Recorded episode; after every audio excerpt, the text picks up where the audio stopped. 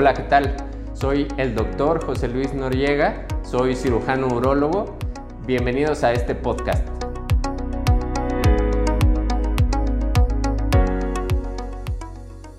Eh, sobre todo en personas jóvenes, o sea, los urólogos, la mayoría de los urólogos eh, tienen entrenamiento para ver la salud masculina, incluso en pacientes pediátricos. Entonces, este, no hay una edad establecida eh, en pacientes jóvenes o en personas jóvenes.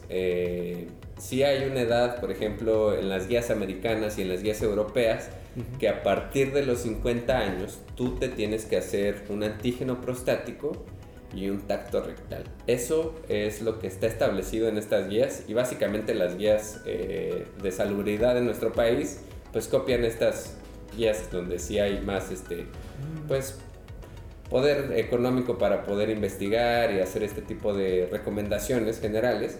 Entonces, realmente así establecido a partir de los 50 años, pero en pacientes jóvenes es muy relativo. Si tienes duda, por ejemplo, con tu hijo varón, eh, nos llegan muchos casos de varicocele, que son dilataciones en las venas, nos llegan muchos casos de fimosis, que es la incapacidad para bajar el, prepucio o la piel que recubre el pene, y eso generalmente es como a los 5 años.